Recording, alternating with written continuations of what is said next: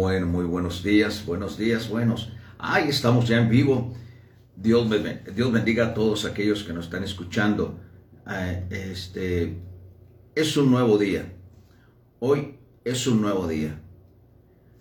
Y usted, donde esté, dele gracias a Dios porque le permitió seguir adelante. Amén. Todos los que nos están escuchando, padres de familia, madres de familia, cristianos y no cristianos, Dios bendiga a mis hermanos del Pasto, Texas, mi hermano Roberto Torres, que acabo de hablar con él, a mi hermana Elsa, también hablé con ella en la mañana. Y, sea Dios con todos nosotros. Amén. Si me puede bajar un poquito la música, a eso, así para oírnos más clarito. Dios me los bendiga a todos los que nos están escuchando. Completamente. Dios los bendiga a todos aquellos que nos están escuchando en, la voz 101.3 FM y a todos aquellos que nos están viendo vía Facebook Live. Ahorita no estamos en la página de la, de la Voz Noticias ni en la voz de 101.3, eh, estamos en la página Voz de Arcángel. Si usted desea vernos también, estamos ahí en vivo. Hemos estado pasando momentos difíciles. Ayer fueron momentos difíciles. Esperemos que todo obre para bien. Dice el Señor que todo lo, que está sucediendo, a los, o, lo que esté sucediendo, a los que aman a Dios, todo obra para bien. Hermano, tú que me estás escuchando, hermana, o no creyente, o el que me esté escuchando, simplemente es tiempo de buscar a Dios. El tema que te traigo hoy es ¿qué haría Dios por un alma? ¿Qué es el alma? ¿Qué es tan importante? ¿Por qué no es importante la carne o lo que tenemos, lo material? ¿Por qué es tan importante el alma? Sí, hoy en este día, 12 de agosto del 2022, estamos en vivo en la 101.3 FM, La Voz, en este tu programa, Voz de Arcángel, con su servidor, Pastor Sergio Torres Rodríguez. ¿Qué es lo que Dios estaría dispuesto a hacer por un alma? Usted va a pensar rápidamente en Juan 3:16.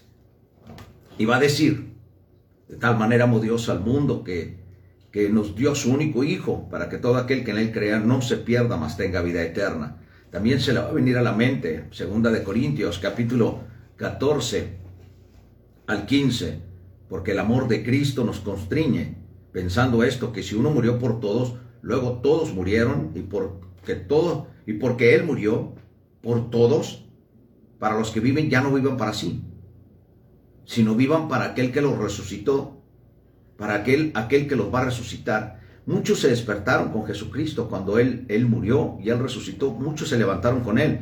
Eso es una prueba de que cuando Él vuelva va a levantar a los que están todavía en la tierra. Aquellos que no han muerto y aquellos, cuando venga el Señor por su iglesia, va a ser tanto por aquellos que están en la tumba como por los que están vivos. También primera de Timoteo capítulo 2 versículo 6 dice, el cual se dio a sí mismo en rescate por todos nosotros, de lo cual se dio testimonio a su debido tiempo. Y luego todos tienen un gran valor para Dios. Usted tiene un gran valor para Dios. El pecador, sí. Dios no ama el pecado, ¿eh? Dios ama a la gente que se arrepiente. A la gente, a la gente que decide recibir a Jesús como su Salvador. Hay un dicho muy, muy común que dice que Dios ama al pecador. No, no, Dios ama a los que se arrepienten. El pecador es pecador. Pero luego, ¿qué tal? ¿Cómo pensó usted ayer en la calma de la noche, cuando ya eran las 12, 11 de la noche, después de tantas cosas trágicas que sucedieron en este precioso Ciudad Juárez? Bendito Dios, Dios bendiga a todos los que moran en Ciudad Juárez.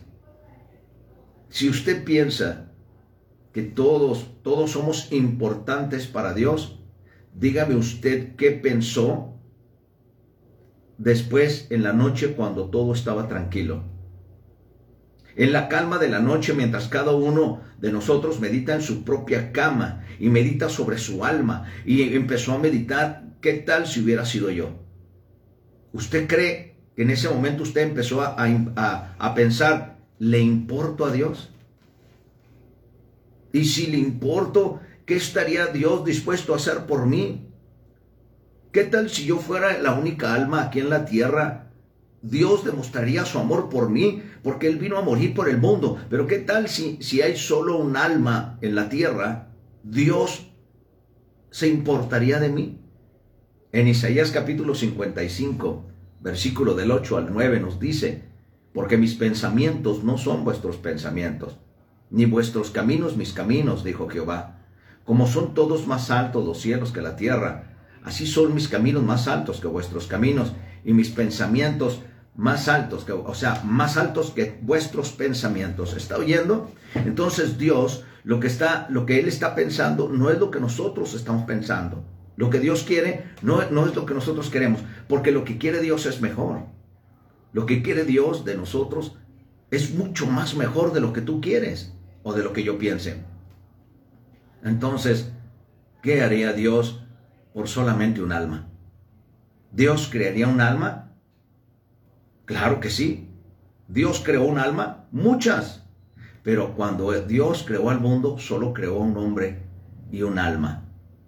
Primero Dios crearía un alma, aunque es cierto que la pregunta que estamos considerando implica la existencia previa del alma. El punto es que la creación de un alma revela su importancia para Dios y, a la vez tal importancia garantiza la creación del alma. En Génesis capítulo 2, versículo 7 nos dice, entonces Jehová Dios formó al hombre del polvo de la tierra y sopló en su nariz aliento de vida y fue el hombre un ser viviente. Cuando Dios determinó crear a la humanidad, hizo solamente a una persona. Desde luego esto también creó a Eva, pero la hizo después. Esto no quiere decir que la mujer sea inferior al hombre, sino enfatiza que Dios hizo al hombre y a su mujer individualmente. Ellos tuvieron un valor individual para Dios y cada uno de nosotros también lo tiene. El, hombre, el hombre tiene un valor específico y la mujer también, porque Dios no ve el sexo, Dios ve el alma. Dios todavía nos crea.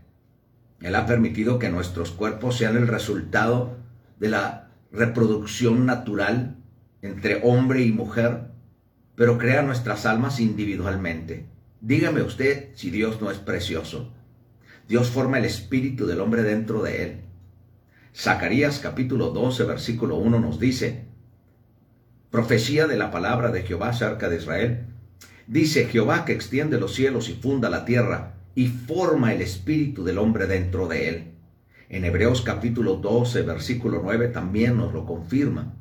Por otra parte dice, tuvimos a nuestros padres terrenales que nos disciplinaban y los venerábamos. ¿Por qué no obedeceremos mucho más al Padre de los Espíritus y viviremos? Él es el Padre de los Espíritus. ¿Está usted oyendo?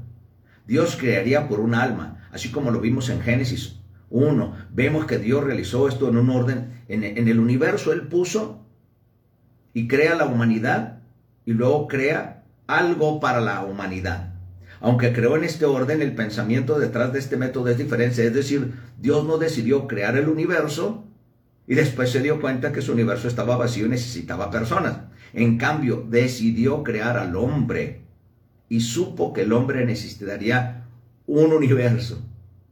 Esto es lo que el amor de Dios hace.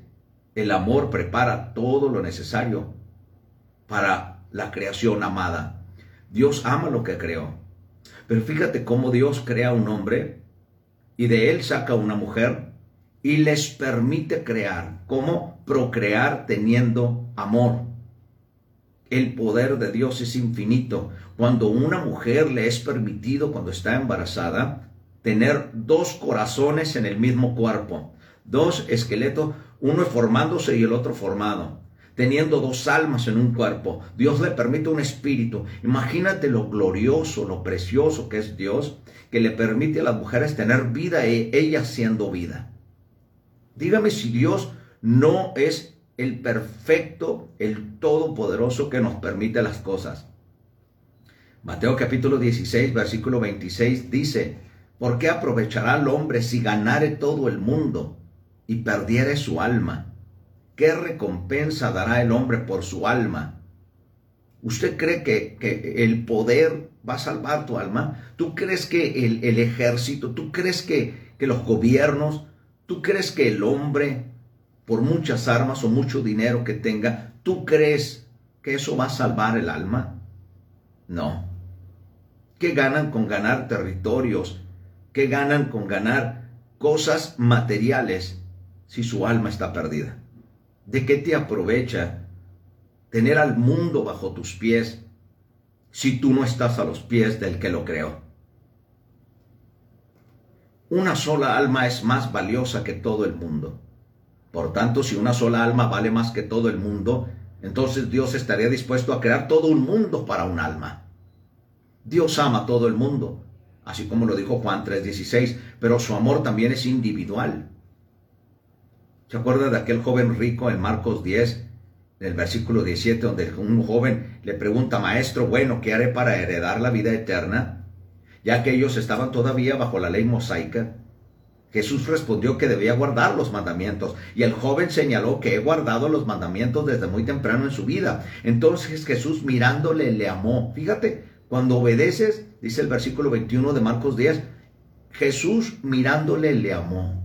En ese momento el corazón de Jesús fue escudriñando por el Espíritu Santo omnisciente y registrado por, por inspiración, Dios nos dio la oportunidad de vislumbrar el amor personal de Cristo por solamente un alma. Pero ¿qué fue lo que le preguntó al joven? Bueno, es bueno lo que haces, dijo. Has, has obedecido los mandamientos, pero ahora te pido que vayas y des todo lo material y lo mal habido. Y vengas y me sigas. ¿Qué es lo que pasó con el joven? Dice que se entristeció. Qué difícil es dejar lo material. Qué difícil es dejar tu cuenta de banco, qué difícil es dejar tu troca nueva por seguir al Señor. Muchas veces el afán está matando el espíritu de las personas. Están más preocupados por obtener y muchas veces tratando de llenar las expectativas de la gente. Te voy a decir esto. Cuando te mueras, ¿la gente te va a salvar? ¿O es Dios? ¿A quién tratas de llenar? ¿Las expectativas de la gente o agradar a Dios? Las expectativas de la gente puedes hacer bien y mal y las personas pueden seguir siendo agradecidas o no agradecidas. Ese es un sentido de la carne. Pero Dios es fiel. Falles o no falles, Dios es fiel. Y Él no te va a dejar aunque tú falles. Porque en Él existe el perdón. Y Él creó una palabra que se llama arrepentimiento. Pero hay de aquella persona que piensa que no es lo suficientemente buena como este joven para merecer el amor de Dios. Tal persona puede encontrar consuelo al saber que el amor de Dios se basa en su misma naturaleza y no en los sentimientos personales, lo que otros digan de nosotros o lo que nosotros hayamos hecho en el pasado. Eso no importa para Dios, porque Dios es eterno, en Dios no hay vejez, en Dios no hay nada nuevo. Él siempre ha sido el que era, el que es y el que será. Dios es un Dios de amor, lo dice Primera de Juan capítulo 4 versículo 8, y esta es su propia naturaleza. Él no puede negarse a sí mismo. Segunda de Timoteo capítulo 2 versículo 13 lo dice. Y él le ama, ya que ha determinado que usted tendrá suficiente valor para ser amado. Fíjese, un hombre, vamos a poner este ejemplo, vamos, voy a decirte así, para la gente que le gusta mucho lo material. Si levanto yo un billete de 100 dólares o, de mil pesos, vamos a ponerle, estamos en Juárez, un billete de, ese del leopardo de mil pesos. Y le pregunto a la gente, ¿quién quiere este billete de mil pesos? Yo creo que muchos van a decir, yo, lo creo, van a levantar la mano. Y le voy a dar estos 20 pesos, pero antes, le voy a dar estos, estos mil pesos, pero antes de que se los dé, déjenme, hago esto y lo voy a arrugar tanto, y aún así arrugado lo voy a decir a la gente, ¿quién quiere estos mil pesos? Y van a seguir levantando la mano. Pero si yo le pregunto, y arrojo el billete al suelo y lo comienzo a pisotear y lo lleno de lodo y lo levanto. Y si le pregunto a la gente, ¿quién quiere este billete de mil pesos? ¿Qué cree? Van a seguir levantando la mano. Si todavía muchos alzaron sus manos, a pesar de todo lo que haga yo con ese billete, no va a perder el valor. ¿Y qué cree? La gente lo va a seguir queriendo. Fíjate cómo, cómo te lo dije con un billete y, y materialmente y la gente ama lo material. Pero ahora mírate tú como ese billete, arrugado, pisoteado y lleno de lodo. ¿Sabes qué? Para Dios tú no has perdido el valor. Dios te ama. Solo lo que quiere es que vayas y lo busques. Ama de casa, si te abandonó tu esposo, hombre o varón, que lo dejó su esposa, has perdido el trabajo, joven. Tal vez no tengas para la beca de tu, de tu escuela, o tal vez has perdido algo valioso o un ser querido. ¿Qué es lo que te falta? Ir a buscar aquel el que te hace que no pierdas el valor. Y el único que te ama como eres, pero él quiere que cambies, es el Dios y Padre nuestro Señor Jesucristo. Nosotros hemos cortado un pedazo de papel, ¿eh? hemos puesto un número en él, ya sea de 100, de a 200, de a 20, de a 1000, y algunas impresiones singulares de presidentes, de animales, de agua, de pirámides, y por ese papel nos estamos matando. Por ese papel, un papel hecho papiro de un árbol, y la gente le ha dado valor. Dios ha hecho mucho más por nosotros. En el principio tomó un poco de polvo y formó un cuerpo y puso un número singular que puso un espíritu en cada uno de nosotros. Puso algunas de sus propias impresiones en nosotros, haciéndonos a su semejanza. Él nos dio parte de su amor, inteligencia, bondad, eternidad. Y decidió que valdríamos la pena. Valemos el amor de Dios. ¿Que eso no es más valioso? el creador del oro y de la plata, donde tiene un reino donde las calles son de oro y tiene mar de cristal, donde está Él en un lugar donde no hay muerte, ni dolor, ni memoria, donde no hay ni enfermedad, ni hambre. ¿Tú piensas que nosotros podemos comprar a Dios? Claro que no. Pero Dios sí nos compró con la sangre de su Hijo Jesucristo. Él si un día usted o yo nos perdemos, no será porque no tuvimos valor para Dios, sino será porque fallamos en considerar nuestro valor para Él y no vivimos según ese valor. Tú a veces te has dicho, no valgo mucho para Dios, soy un simple trabajador, soy un hombre que tomo, soy un hombre que fumo, soy una mujer perdida en el sexo, o tal vez me he encontrado en diferentes ocasiones donde he perdido tanto lo material como el amor. Si Dios amaría un alma, Dios salvaría un alma. Si alguien amara a una persona, entonces la protegería y salvaría si tal persona estuviera en peligro, ¿no? El hombre está en peligro espiritual. Su problema es el pecado. ¿Qué crees que llevó ayer todo lo que sucedió en Ciudad Juárez? ¿Qué crees en lo que sucede en El Paso, Texas? ¿Quién crees que lo está haciendo? El pecado que vive en el hombre. Porque si estuviera el Espíritu Santo en esas personas, no sucedería. Entonces, ¿qué es la ausencia de Dios en muchas gentes? Hay gente que no conoce a Jesús como Señor y Salvador. Imagínate, si ahorita hay esta maldad, aún estando la iglesia, el Espíritu Santo en la tierra, imagínate ahora cómo será la tribulación. Imagínate ahora cómo será sin espíritu, sin palabra y sin la iglesia en la tierra. Este es un problema universal e individual. ¿eh? Así lo dice el Salmo 53 y Romanos 3.10. El dilema de cada hombre es que la paga del pecado es muerte. Romanos 6.23 lo dice. Y él no puede salvarse a sí mismo. Pero como Jesús respondió cuando sus discípulos le preguntaron, ¿quién pues puede ser salvo? Para los hombres esto es imposible, le dijo Jesús. Mas para Dios todo es posible. Mateo capítulo 19, versículo 25 al 26. Ahora, considere la misión de Jesús por amor a las almas, porque el Hijo del Hombre vino a buscar y a salvar lo que se había perdido. Lucas capítulo 19, versículo 10. Aquí hay una idea colectiva. Lo que se había perdido es la humanidad completa. Pero también hay una idea singular en esta misión. Lucas capítulo 15 revela esto de manera hermosa. Aquí Jesús habló de la oveja perdida, la moneda perdida y el hijo pródigo. Aunque en un aspecto común en estas parábolas es lo que los tres estaban perdidos. Fíjese, otro aspecto común es que la pérdida fue individual. La salvación es individual. A ti no te puede dar la salvación ni tu esposa, ni tu trabajo, ni tu jefe, ni tu dinero, ni tus hijos, ni tu casa. La salvación, mi amado hermano, es personal.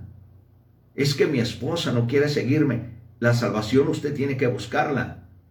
Así como su esposa tiene que buscar la salvación. Es responsabilidad individual porque Dios murió por todos, pero cada uno individual tiene alma y espíritu, así que cada alma tiene que ser salva. Entonces cada quien tiene un alma, es responsable de, de su alma. Ahora, Jesús habló de una oveja perdida, una moneda perdida y un hijo perdido. Él vino a buscar y a salvar lo que se había perdido. Realmente importaba una oveja perdida y vagabunda en vista de que al pastor todavía le quedaban 99 ovejas. Realmente importaba una moneda perdida y con valor escaso en vista de que a la mujer todavía le quedaban nueve monedas. Realmente importaba un hijo testarudo, inmoral, pródigo, mundano, un, un hijo despilfarrador y malagradecido, en vista de que al padre todavía le quedaba un hijo y este era fiel. Sí, ¿Por qué? Porque el Hijo del Hombre vino a buscar y a salvar lo que se había perdido. Lucas capítulo 7, versículo 36-50 nos revela adicionalmente el amor y sacrificio divino por un alma. Simón el fariseo había invitado a Jesús a cenar mientras estaban en la mesa y una mujer pecadora muy conocida por su pecado vino con su mala reputación, ¿eh? vino y ungió a Jesús. Ella comenzó a llorar y a enjugar los pies de Jesús y ungió a Jesús y besó sus pies. El fariseo murmuró contra Jesús internamente, pero Jesús discernió sus pensamientos. Criticó al fariseo por su falta de hospitalidad y amor y le dijo que la mujer había sido perdonada de muchos pecados. La forma del verbo griego indica que Jesús ya había perdonado sus pecados, no que la estaba perdonando porque vino y le ungió los pies. Por ende, la mujer no estaba ungiendo a Jesús para recibir perdón, sino le estaba ungiendo por agradecimiento. Ella entonces era una mujer diferente, aunque todavía se le percibía como pecadora.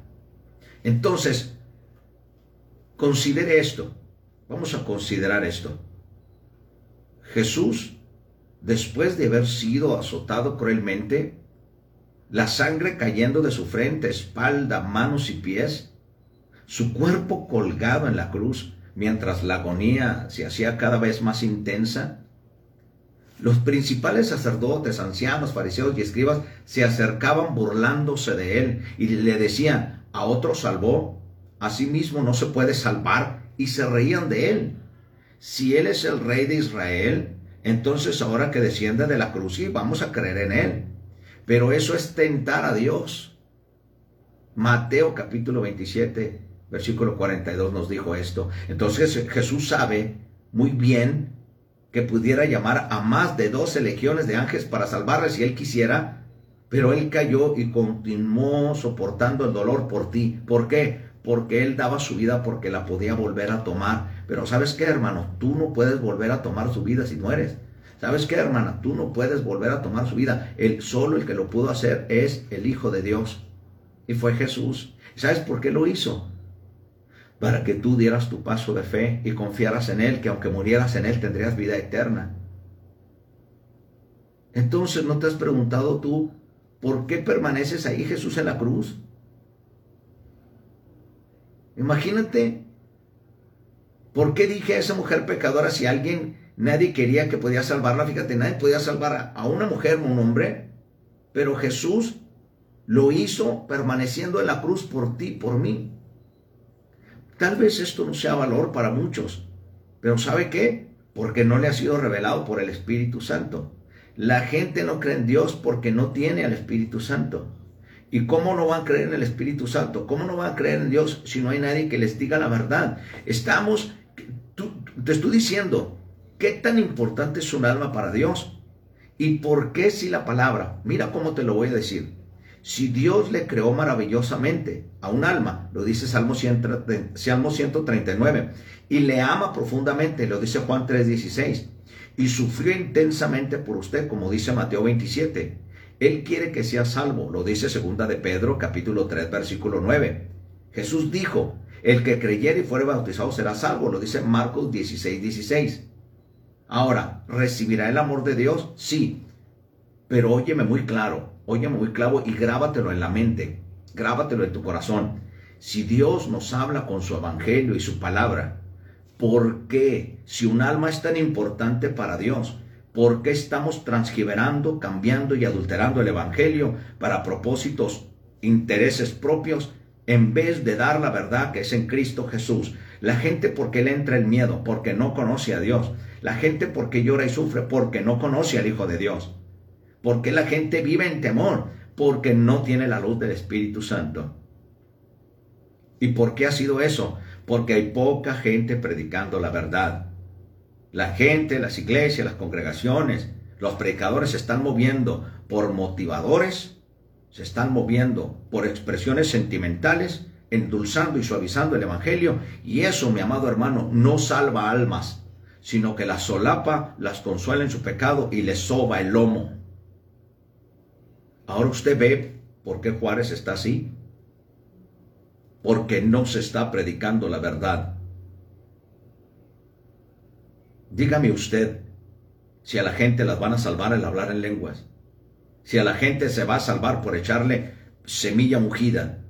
Dígame si a la gente se le va a salvar por tocar un chofar en el monte. Dígame si usted, si Dios va a salvar a la gente por usted agarrar aceite y tirarla en la Juárez o en la 16 de septiembre. Dice la palabra del Señor que la gente se salvará por causa del Evangelio de ir a predicar la libertad a los cautivos, abrir la cárcel a aquellos que están cautivos, predicarles la verdad, anunciarles las buenas nuevas. El ejemplo lo dio Pedro, el ejemplo lo dio Pablo, el ejemplo lo dio el mismo Jesucristo. Entonces, a Dios le importa mucho las almas. Te pregunto a ti que me estás escuchando. Tantas cosas que se hicieron y la gente en vez de orar con un espíritu humillado, contrito, sincero. Hemos hecho un espectáculo del Evangelio en las calles. Ahora te voy a preguntar a los cantantes cristianos. Mucha gente se ha acercado a Dios por ustedes. Sí. Pero se han sido salvos. Viven en una vida de arrepentimiento. Mira lo que dice el Salmo capítulo 2, versículo 3 al 4. Bendice alma mía Jehová. Fíjate, el hombre le está hablando a su alma y le dice, bendice a Jehová y no olvides ninguno de sus beneficios. Él es quien perdona todas tus iniquidades, el que sana todas tus dolencias, el que rescata del hoyo tu vida, el que te corona de favores y misericordia. Dígame si no es un alma preciosa. Dígame si un alma no es valiosa para Dios. Entonces, si es un alma valiosa para Dios, ¿por qué estamos predicando sin temor, sin fundamento, y sin espíritu. En Hebreos capítulo 10, versículo 37-39, dice, porque un poquito y el que ha de venir vendrá y no tardará, mas el justo vivirá por fe.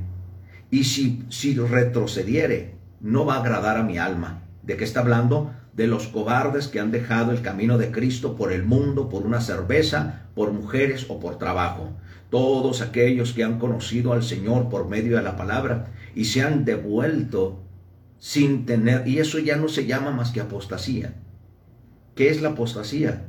Todo lo que está sucediendo. ¿Y qué es la apostasía? La gente le está dando la espalda a Jesucristo. Mas el justo por su fe vivirá. Y si retrocediere, dice el Señor, no agradará mi alma. Pero nosotros no somos de los que retrocedemos para perdición. Diga todo aquel que confía todavía en Dios sino somos de los que tienen fe para perseverar el alma. Ok, pastor, usted me ha hablado del alma. ¿Me puede decir qué es el alma? Claro que te lo voy a decir. ¿Qué es el alma? Como somos almas vivientes, sería bueno definir lo que significa alma y te vas a sorprender con esta preciosa enseñanza. Alma lo dice el diccionario escolar Larousse. Vamos a empezar por ahí. Fíjate lo que dice que es el alma, principio de la vida cualidades morales o buenas cuando te dice no tienes alma. Y el alma también significa conciencia, lo que no tienen muchas personas. El alma también es un pensamiento íntimo, lo que da aliento y fuerza a alguna cosa. Lo está yendo. Eso lo dice el diccionario escolar Larousse. Esa es la definición del alma. Pero ¿qué dice la Biblia que es el alma? La palabra hebrea para alma es nefesh o nefej, que significa lo que respira. El alma en hebreo es lo que respira. La palabra en griego para alma es suke, con P, S-U-K. Suke. Y significa aliento. En hebreo significa lo que respira y en griego alma significa aliento. La mente, en otras palabras, alma se refiere a lo que, lo que es la mente. De ahí viene la palabra psique. Por cuál es su pensamiento en su corazón. Tal es él, lo dice Proverbios capítulo 23, versículo 7. El hombre se convirtió en un alma viviente, lo dice Génesis capítulo 2, versículo 7. Eso es lo que somos, una mente y el verdadero yo está en tu pensamiento. ¿Dónde está la batalla? Dígame dónde está la batalla y dónde entran los hurtos, dónde entra toda la maldad, el pecado. Por la mente. ¿Dónde se ejecuta? En el cuerpo. ¿Y qué es lo que se apaga? Tu espíritu. El verdadero cambio que Dios quiere hacer en nosotros se produce en nuestra mente. ¿Dónde están las batallas y dónde envía los dardos malignos del enemigo de nuestras almas? A la mente. ¿Dónde están los hurtos? ¿Dónde están los malos pensamientos, las tristezas, la depresión? En la mente. Muchas veces, amado hermano, amada hermana, no está pasando las cosas como son. Y tú ya estás asumiendo que es el fin del mundo. Satanás lo que hizo ayer fue poner una escenografía delante de nosotros para ponernos en temor, pero nuestro temor debe ser a Dios, no al enemigo. Nuestro temor debe ser a Dios, no a la gente. ¿Qué, importa si, si vienen a destruir tu cuerpo mientras tú guardes tu alma? ¿Qué Dios quiere hacer en nosotros? En griego la palabra es suke, lo voy a repetir, que significa aliento, pero la palabra en griego suke para alma también significa mariposa. Un gusano experimenta una metamorfosis y se convierte en una mariposa. Todo aquel que viene a Cristo y le sopla a Dios en su alma, en su vida, se transforma y se vuelve algo precioso. Cuando la persona es vil, es asesina, es ladrón, es, puede ser un, un, borracho, un perdido, un empedernido, un violento, pero cuando viene a Cristo, Cristo lo transforma.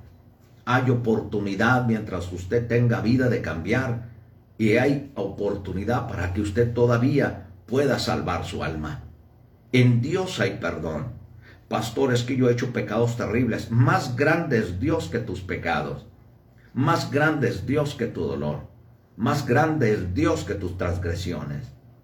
Pablo usó esta analogía que es una similitud para hablar de ser transformados mediante la renovación de su mente. Eso lo dice Romanos capítulo 12, versículo 2.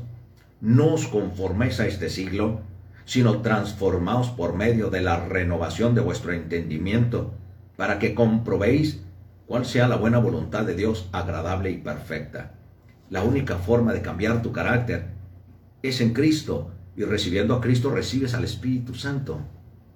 Por eso debemos dejar tanta novela, debemos dejar tanta historia, debemos dejar tanta hechicería y brujería que se meta a la iglesia, la psicología, el pensamiento positivo, la metafísica. Eso no cambia a la gente.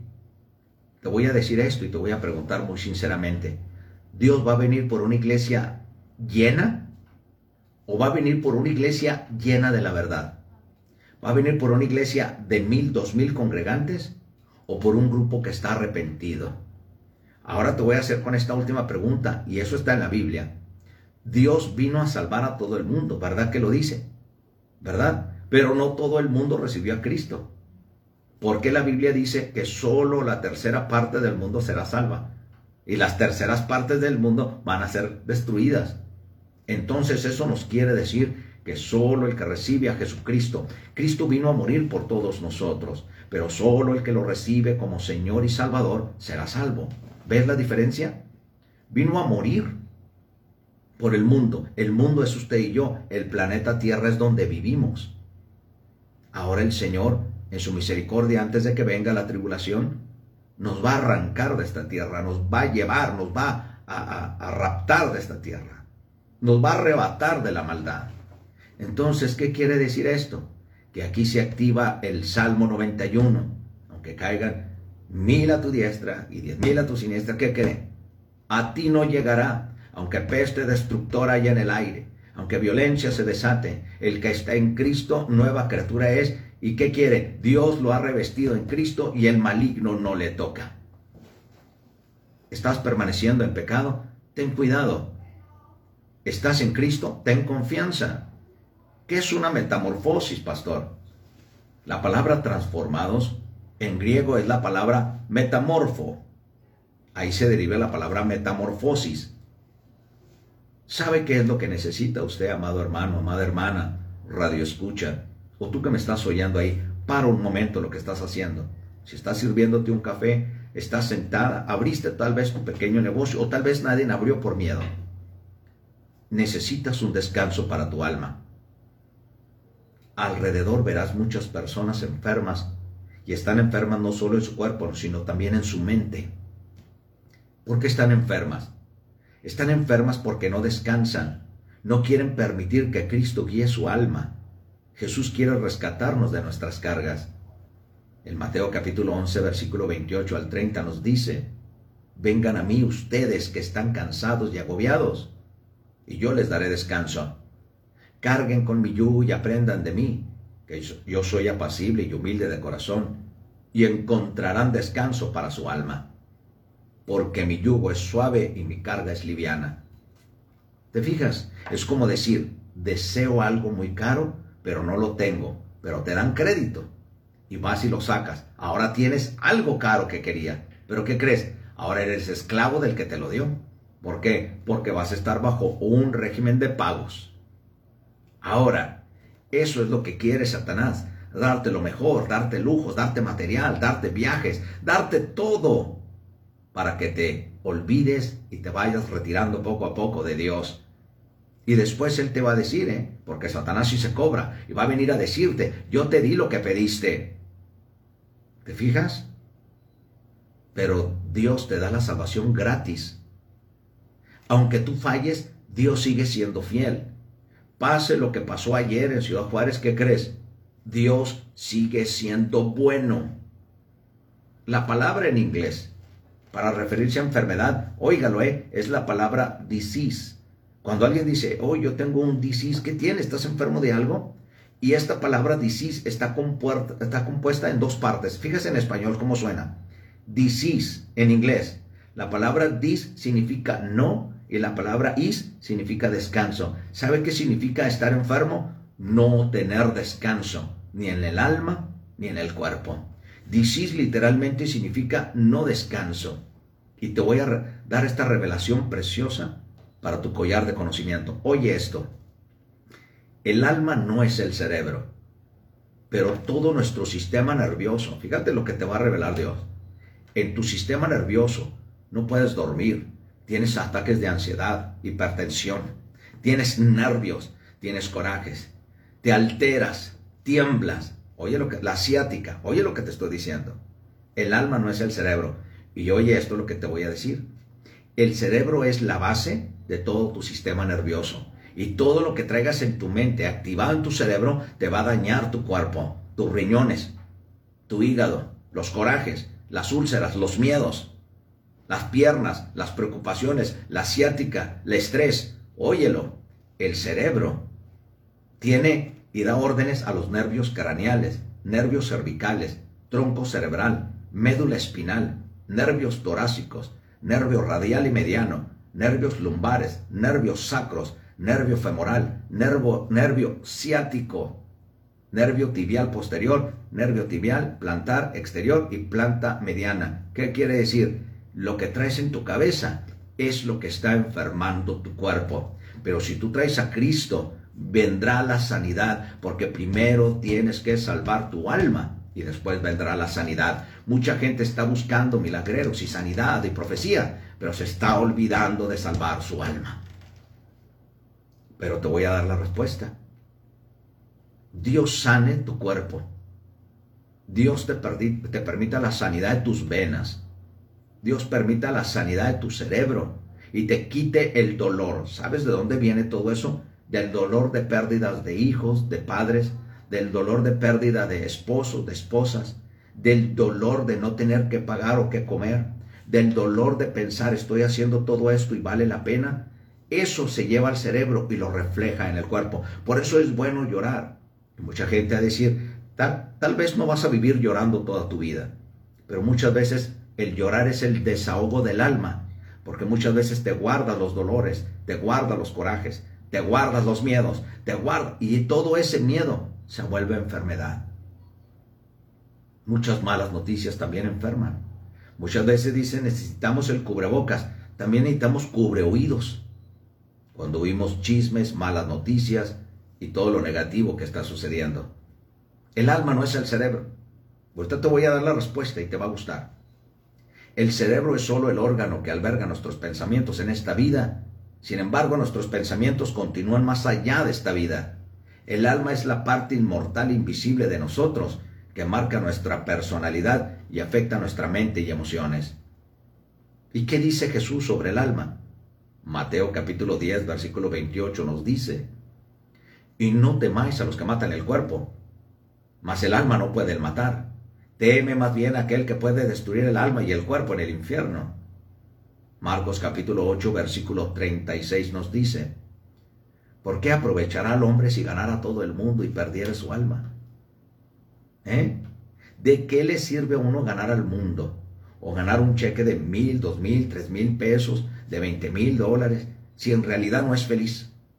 ¿De qué sirve tener tres coches en tu cochera, tener una casa con aire acondicionado si vives solo? El alma es más que su mente. Es el verdadero yo que determina lo que usted piensa. Parte de la razón de la falta de descanso que siente son sus malos pensamientos, los ojos son la ventana de tus emociones. Y tus ojos son los que demuestras que traes por dentro. Y también son los que lloran. Y también los que transportan las imágenes a tu cerebro. Y de ahí vienen los pensamientos por ver. ¿Qué le dijo Jesús a Tomás el Dídimo, al cuate? ¿Qué le dijo? Tomás, porque viste, creíste. ¿Y sabes qué es la fe? La certeza de lo que se espera la convicción de lo que no se ve. No tienes que ver a Jesús para creer en Él, porque Él vive en ti. ¿Tú ves tu alma? No, pero vive en ti. ¿Tú ves a tu espíritu? No, pero vive en ti. Así está Cristo y el Espíritu Santo quieren vivir en ti. Las imágenes a tu cerebro, ahí es donde vienen los malos pensamientos. Sean buenos o sean malos, dependiendo que entró por ellos. Ahora, ¿qué son tus oídos? Tus oídos es lo que te hace pensar.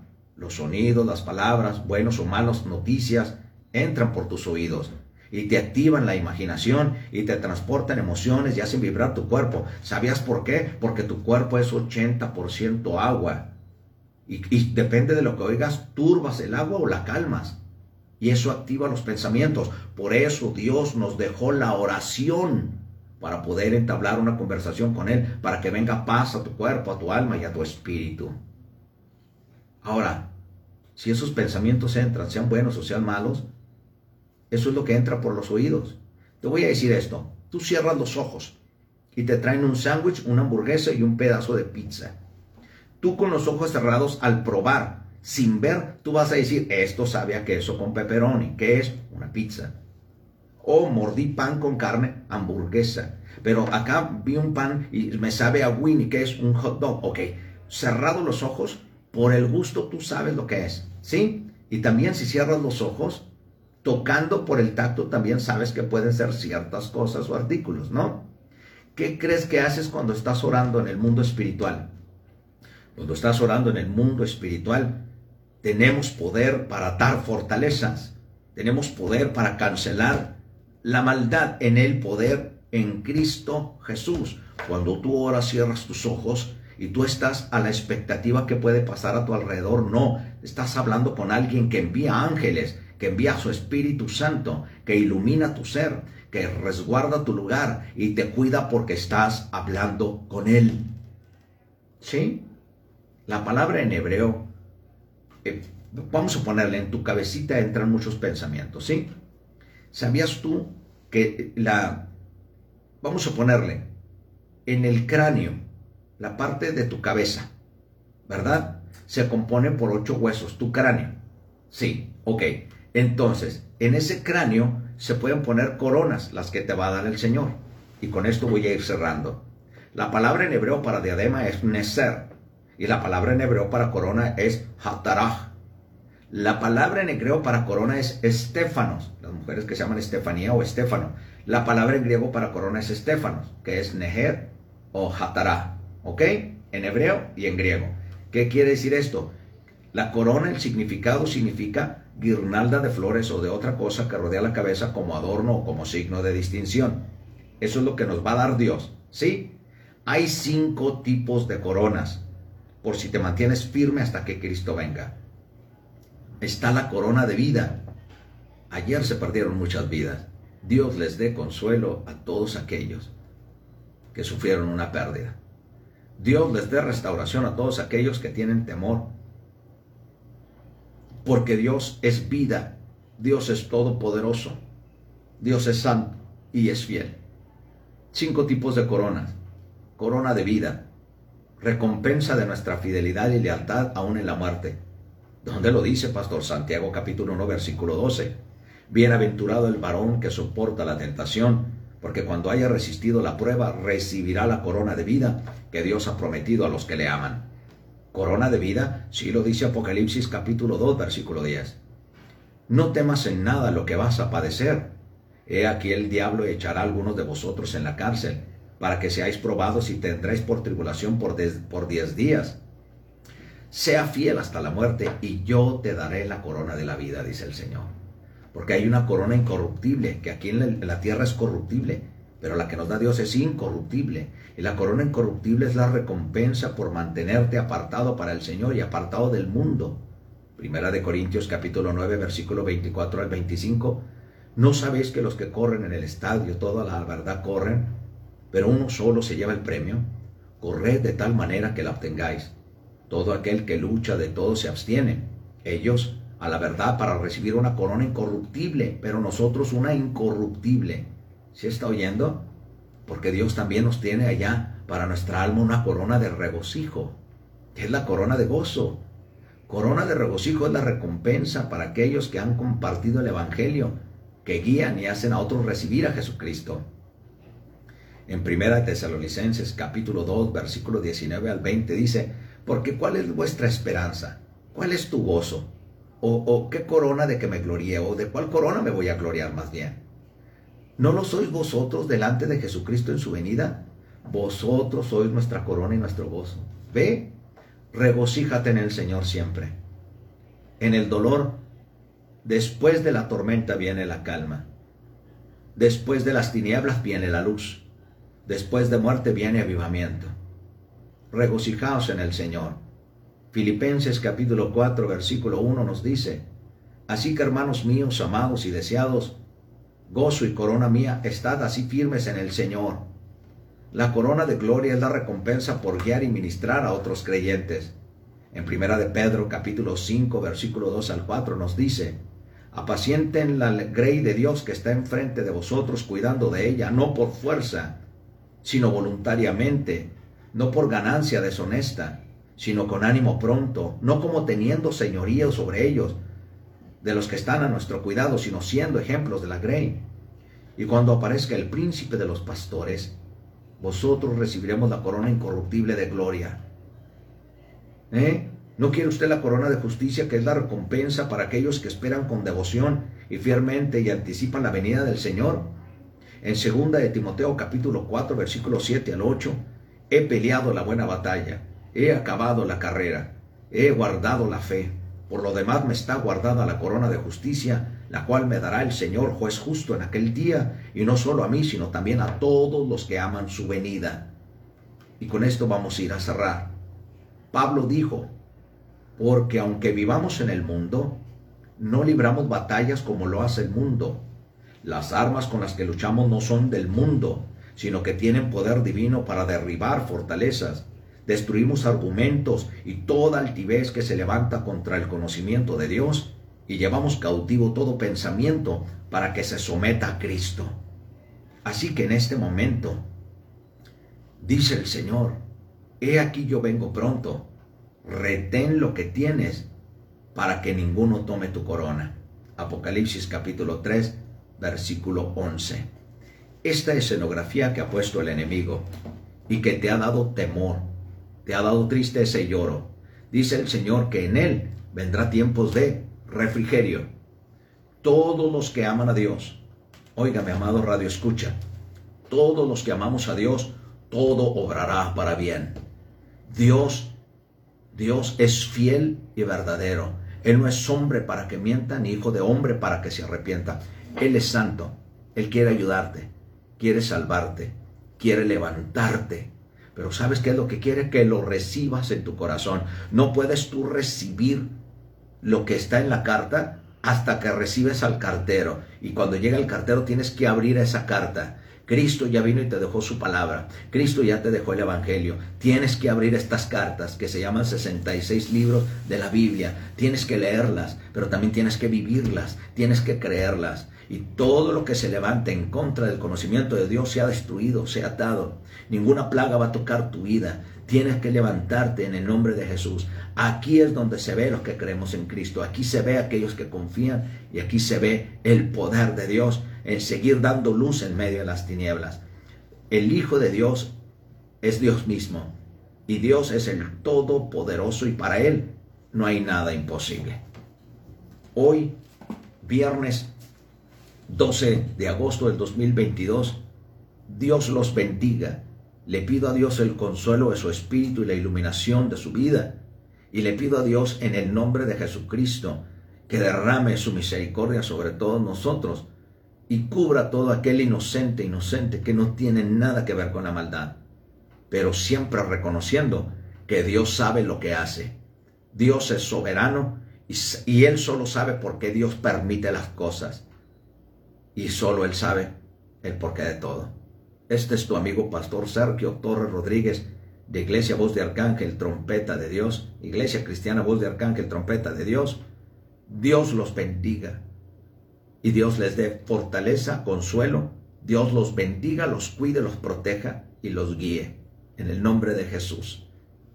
Gracias a todos los que nos han escuchado y gracias a todos por mantenerse firmes. Y Dios nos permita seguir nuestro trabajo. Los amo en Cristo, nos vemos y nos oímos pronto. Bye bye. ¿Le finalizo? ¿Le finalizo? Sí, en publicar. En el azul, creo. Es finalizar. Ah, finaliza.